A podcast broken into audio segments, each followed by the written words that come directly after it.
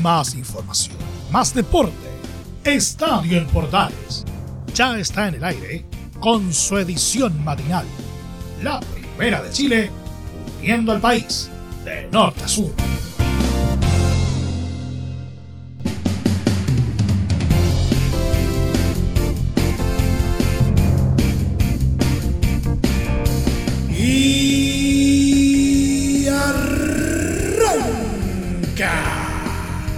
Señoras y señores, muy buenos días, bienvenidos una vez más, bienvenidos al show.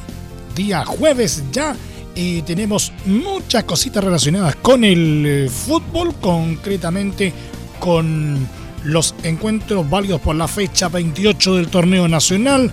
La B que está entrando en tierra derecha, se han jugado algunos eh, partidos eh, pendientes, ¿no es cierto?, por la división de plata del fútbol chileno.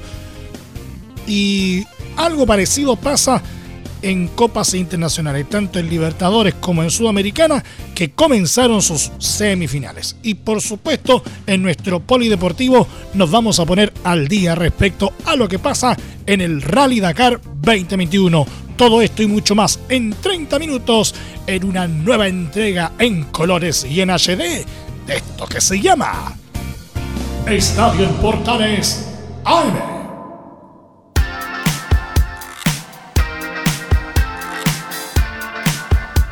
Desde el máster central de la Primera de Chile uniendo al país de norte a sur les saluda Milo Freixas.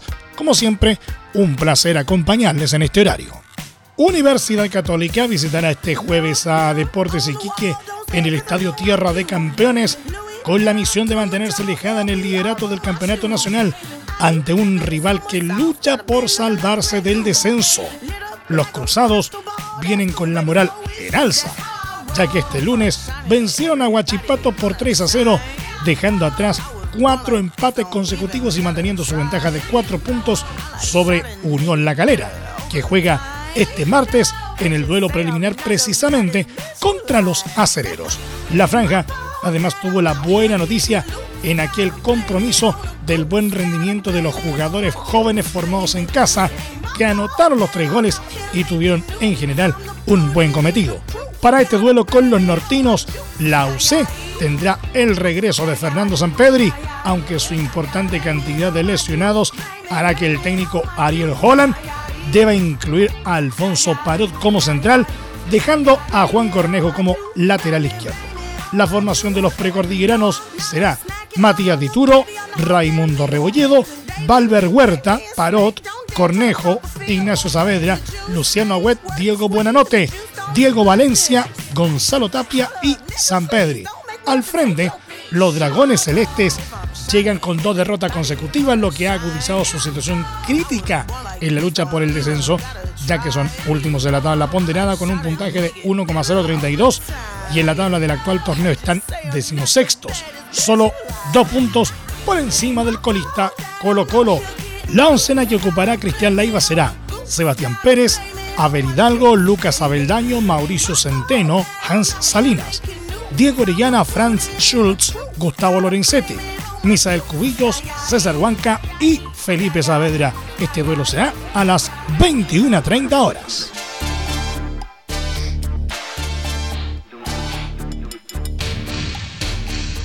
Universidad de Chile nuevamente se llenó de dudas y complicó su lucha por mantener la categoría al tropezar con O'Higgins y sufrir una derrota por 1-0 en el Estadio Nacional por la fecha 28 del campeonato.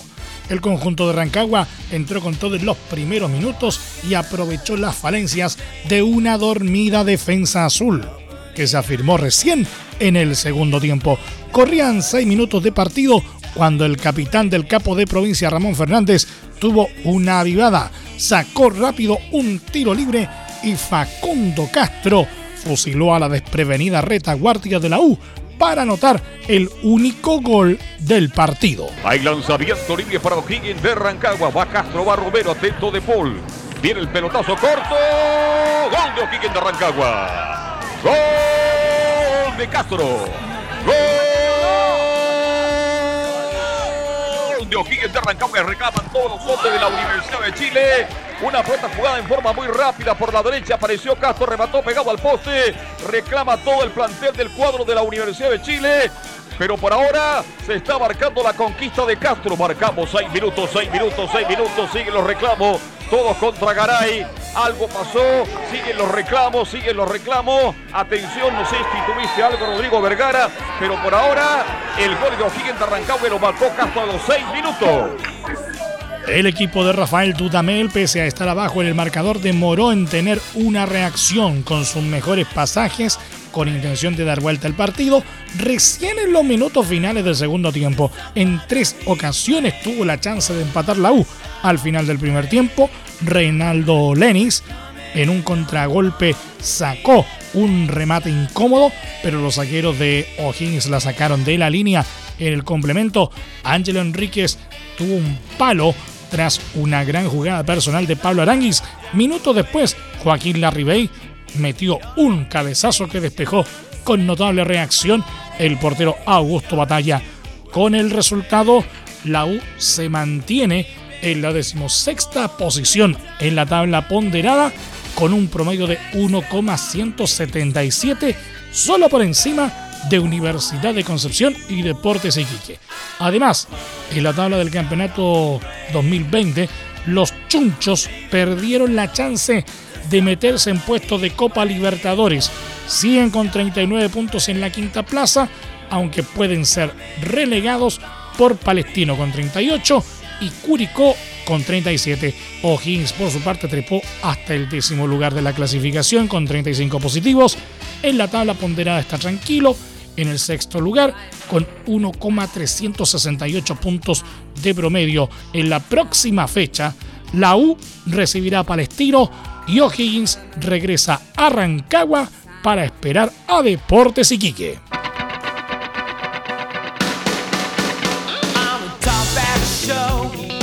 El venezolano Rafael Dudamel, técnico de Universidad de Chile, analizó la derrota ante O'Higgins este miércoles en el Nacional y admitió que le está costando encontrar una solución al juego que muestran los azules. Tengo que reconocer que, nos está costando, nos está costando y, hemos buscado distintas fórmulas para, para poder dar con, el camino correcto y, nos ha costado. No imaginé que nos costase tanto partido por partido tenemos ráfagas de, cosas que, espero en el equipo, pero de manera muy intermitente.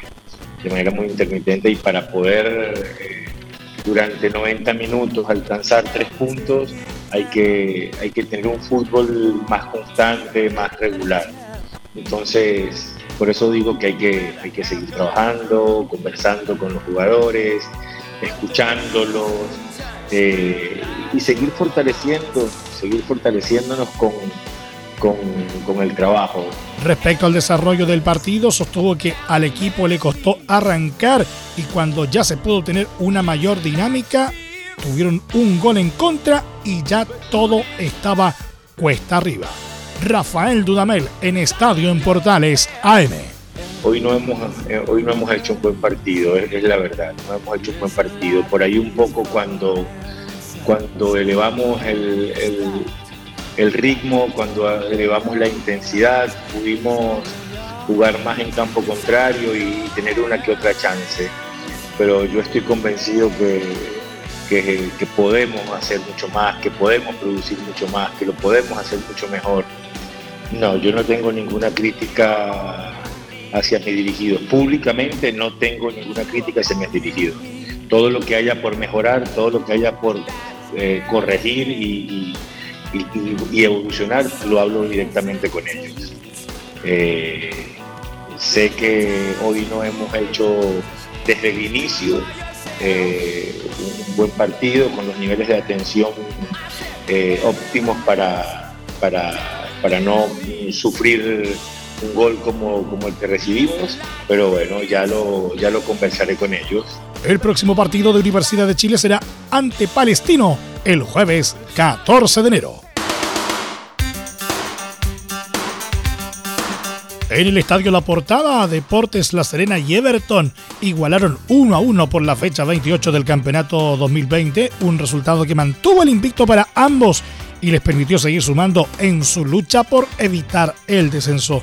La apertura de la cuenta llegó en el minuto 27 producto de una buena combinación entre Gary Moya y Cristian Menéndez, que terminó con una perfecta definición del primero que anotó su primer gol en el profesionalismo.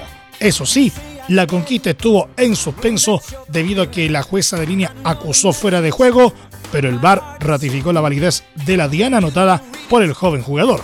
Aunque los ruleteros eran superiores, los pupilos de Miguel Ponce encontraron la paridad a los 43 minutos gracias a Richard Paredes, que combinó de gran manera con Humberto Suazo para anotar de cabeza el 1 a 1. En el segundo tiempo, el portero Zacarías López se transformó en figura y evitó en varias ocasiones la derrota de los paballeros. El resultado mantuvo a Everton octavo con 36 puntos y en zona de clasificación a la Copa Sudamericana La Serena en tanto es duodécimo con 33 positivos.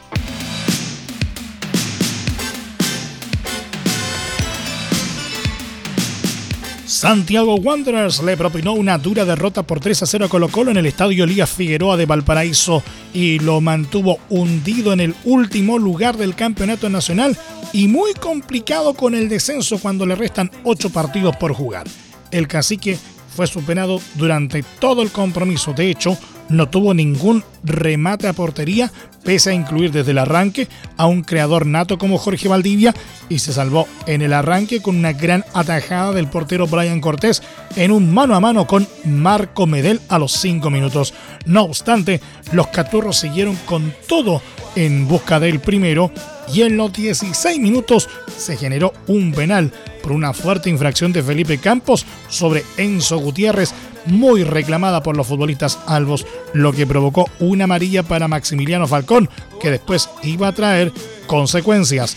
El lanzamiento desde los 12 pasos fue ejecutado de gran forma por Gutiérrez para dar el primero de su equipo, eso sí, con un arquero Cortés que estuvo muy cerca de contener el remate que le terminó pasando por debajo de su cuerpo. Ahora sí, va a conectar Gutiérrez, corre Gutiérrez, corre Gutiérrez.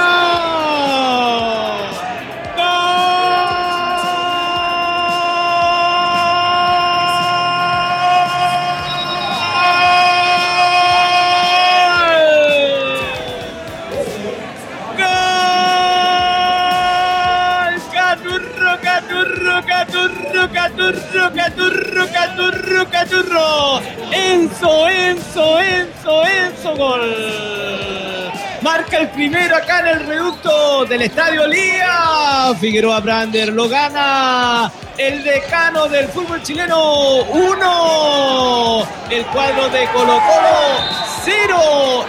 Enzo Gutiérrez de penal. Los porteños continuaron dominando y llegaron al segundo tanto en los 33 minutos con un potente cabezazo de Medel, quien hace más de un año no convertía un gol oficial, dejando muy cuesta arriba la historia para el cacique. La pared con el Rotondi, va a levantar seguramente Rotondi, levanta el corazón del área, cabezazo con... ¡Gol!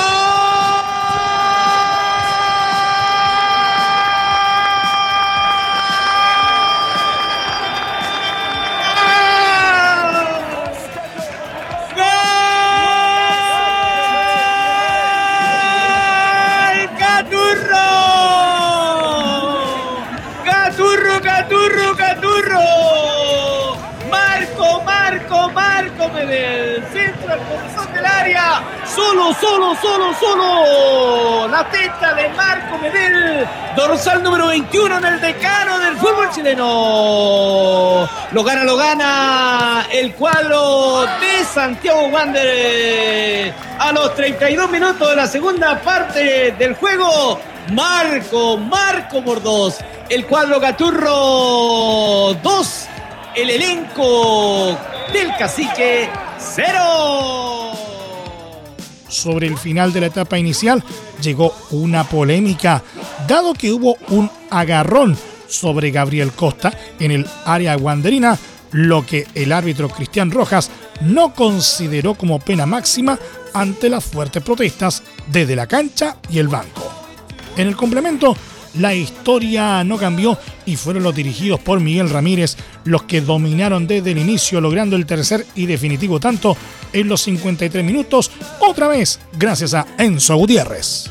Hace la jugada preparada, ese Medel para Matías Fernández, Matías Fernández rasante para que entra solo Marco Medel en función de remate, cuidado, viene con ¡Gol!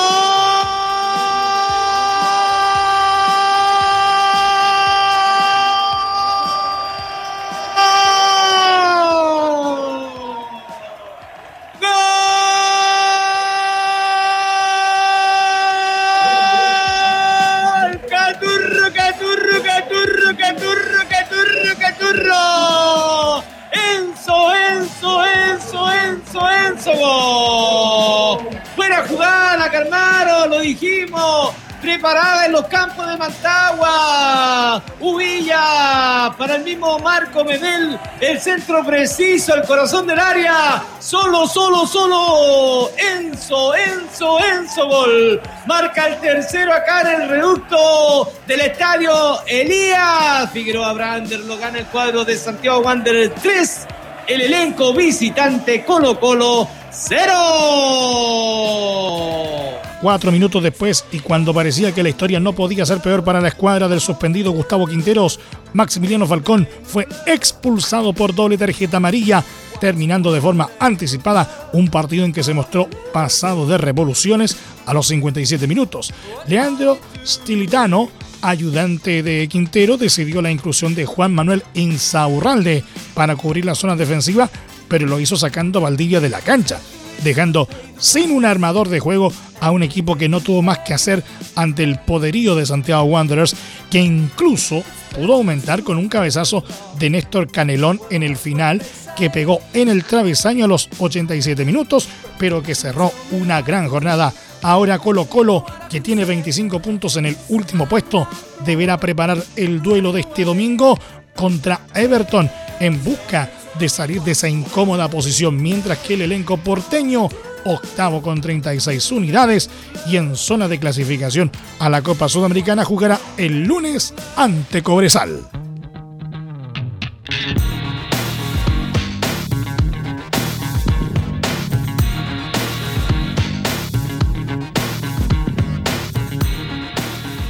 Nos vamos a la primera vez del fútbol eh, chileno porque Ñublense volvió al triunfo y se afirmó en el liderato quedando al borde de ascender tras golear por 4 a 2 a Barnechea en La Pintana en un duelo pendiente por la fecha 25.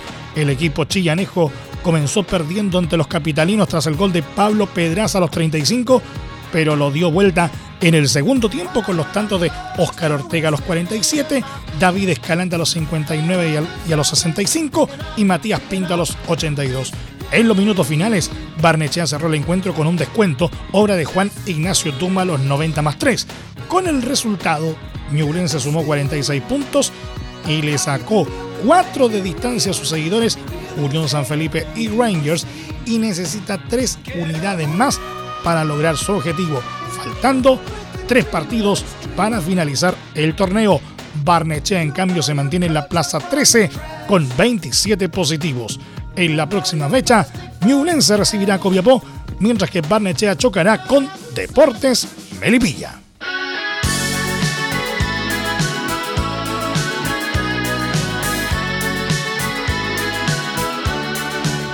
Cobreloa aplastó este miércoles por 6 a 0 a Deportes Valdivia en un duelo pendiente de la fecha 18 en la primera vez.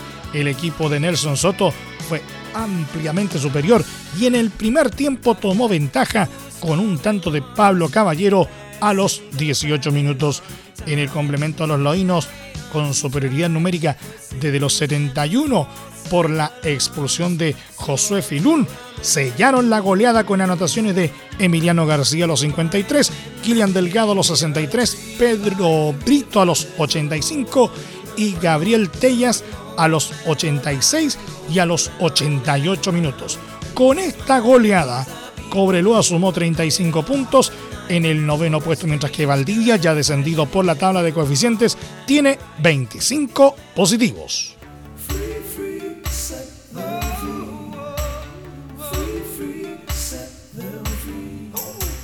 Buen momento para irnos de copas en Estadio en Portales AM. Boca Juniors de Argentina y Santos de Brasil no lograron sacarse ventaja este miércoles en la ida de las semifinales de la Copa Libertadores al protagonizar un empate sin goles que dejó la llave abierta en un duelo arbitrado por el juez chileno Roberto Tobar.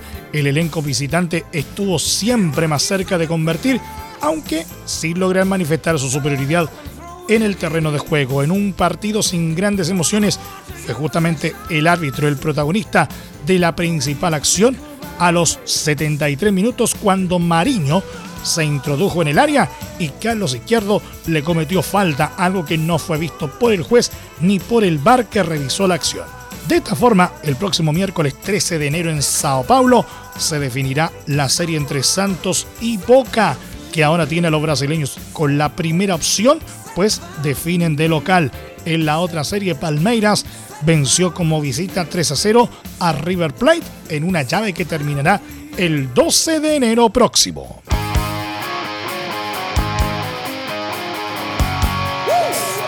Por otra parte, este miércoles se comenzaron a disputar las semifinales de Copa Sudamericana y Lanús fue el primero en sacar cuentas alegres al imponerse como visita por 1-0 ante Vélez equipo que tuvo al chileno Pablo Galdames como titular. El Fortín pudo abrir el marcador en el minuto 27 de partido, pero el portero Lautaro Morales le tapó un penal a Cristian Tarragona. En un duelo que fue muy parejo, el Granate logró abrir el marcador en el minuto 39 gracias a José Pepe Sand, que anotó el único gol del partido. El cuadro del sur de Buenos Aires pudo extender la ventaja antes del descanso, pero Pablo Galdames evitó en la línea que Tomás Belmonte anotara al salvar de cabeza.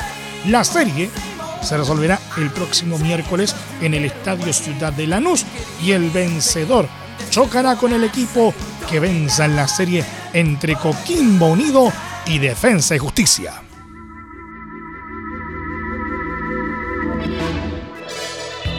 Y precisamente Coquimbo Unido escribirá un nuevo capítulo en su historia este jueves a partir de las 21.30 horas, cuando enfrente a Defensa y Justicia de Argentina, con el objetivo de dar el primer golpe y tomar ventaja en la ida de semifinales de la Copa Sudamericana. El conjunto pirata, lleno de ilusión en una inédita campaña, afronta un choque que desde antes del pitazo inicial está marcado por la polémica debido al cambio de sede que hizo Conmebol al trasladar el duelo desde el Francisco Sánchez Rumoroso al Estadio Nacional de Santiago.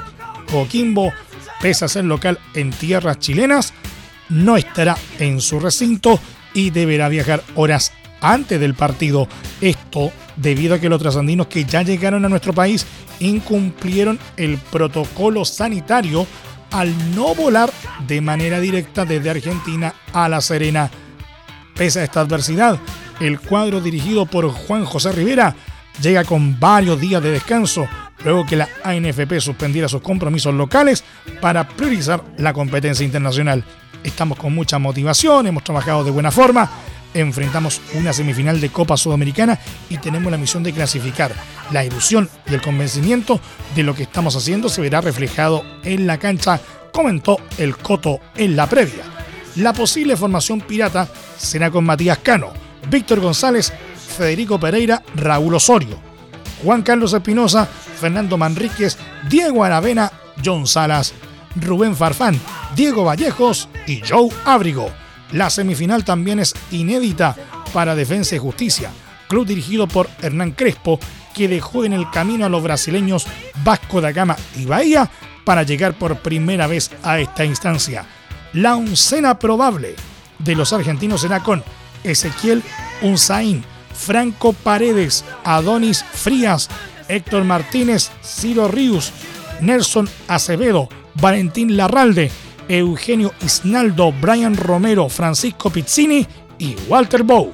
El partido será arbitrado por el venezolano Jesús Valencia, mientras que el uruguayo Andrés Cuña estará en el bar. El encuentro será transmisión de Estadio Importales hoy desde las 21 horas con relatos de Alfonso Zúñiga.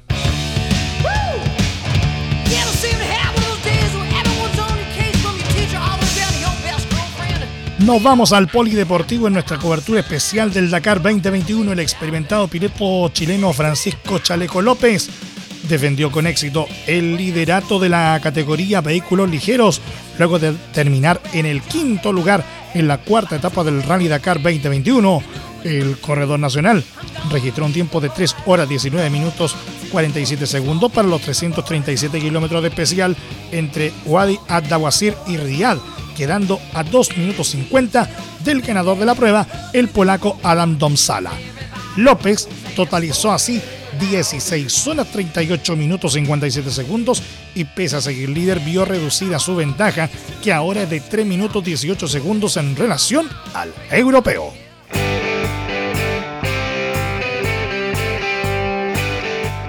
El piloto chileno Ignacio Casales siguió con un nivel similar al de sus últimas actuaciones y este miércoles fue séptimo en camiones y quedó en el sexto puesto de la clasificación general. Casale, que por primera vez disputa esta categoría, logró un tiempo de 3 horas 5 minutos 23 segundos en la distancia de 813 kilómetros, de los cuales 337 fueron cronometrados y que fue disputada entre Wadi Adawasir y Riyad, quedando a 6 minutos 36 segundos del ganador, el ruso Dmitry Sotnikov. En la tabla general, el corredor nacional está en el sexto puesto con 15 horas, 42 minutos 54 segundos y a 56 minutos del líder Sotnikov, quien totaliza 14 horas 45 minutos 58 segundos.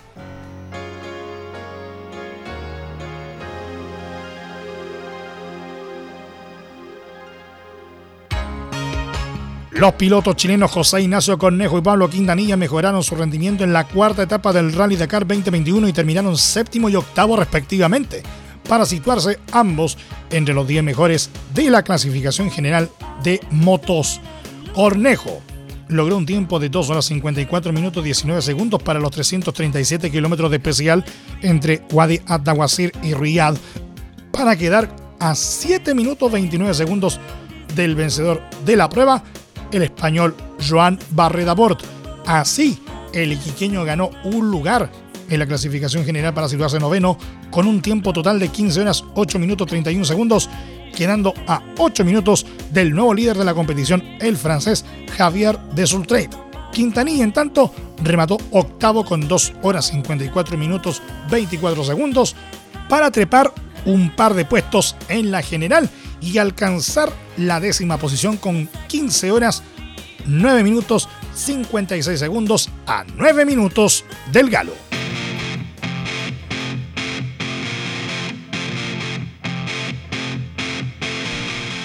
Y el Catarí Nacer Alatilla vendó a Toyota Gazoo Racing su tercera victoria de etapa consecutiva en la edición del Rally Dakar 2021 y le recortó 11 segundos al líder de la categoría autos, el francés Stefan Peter Hansel. El ganador del prólogo y de la segunda y tercera etapas extendió su racha en Arabia Saudí al imponerse igualmente en el tramo de este miércoles entre Wadi Adawasir y Riyadh con 476 kilómetros de enlace y 337 de especial. Alatilla batió por 11 segundos al líder de la general de coches, Peter Hansel, quien todavía mantiene la punta de la clasificación con casi 5 minutos de diferencia sobre el catarí. El español Carlos Sainz de X-Ray Mini JCW, defensor del título, es tercero con una desventaja de 36 minutos 19 segundos en la general, tras haber cedido casi 3 minutos en la etapa más larga de esta edición. Para este jueves está programada la quinta etapa a disputarse entre Riyadh y Al Qaisma, 205 kilómetros de enlace y 456 de especial cronometrada. Nos vamos, muchas gracias por la sintonía y la atención dispensada. Hasta aquí nomás llegamos con la presente entrega de Estadio en Portales en su edición AM como siempre, a través de las ondas de la Primera de Chile, uniendo al país de norte a sur. Les acompañó Milo Freixas. Muchas gracias a quienes nos sintonizaron a través de las eh, plataformas de portales digital, a través de nuestros medios asociados en todo el país y por supuesto también a través de la Deportiva de Chile Radiosport.cl. Continúen en sintonía de portales digital porque ya está aquí Leo Mora y la mañana al estilo de un clásico. Portaleando la mañana a continuación. Más información luego, a partir de las 13.30 horas, en la edición central de Estadio en Portales junto a Carlos Alberto Bravo y todo su equipo. Les recordamos que a partir de este momento este programa se encuentra disponible a través de nuestra plataforma de podcast en Spotify, en los mejores proveedores de podcasting y por supuesto también en nuestro sitio web www.radioportales.cl. Que tengan todos un muy buen día y nos encontramos más ratito desde las 10.20 de la mañana para el encuentro entre Curicó Unido y Deportes Antofagasta, transmisión de Estadio Portales en transmisión conjunta con A Todo Deporte de Radio Centro FM de Antofagasta. Ahora sí, que tengan todos un muy buen día. Más información, más deporte. Esto fue Estadio en Portales, con su edición matinal. La primera de Chile, viendo al país de norte a sur.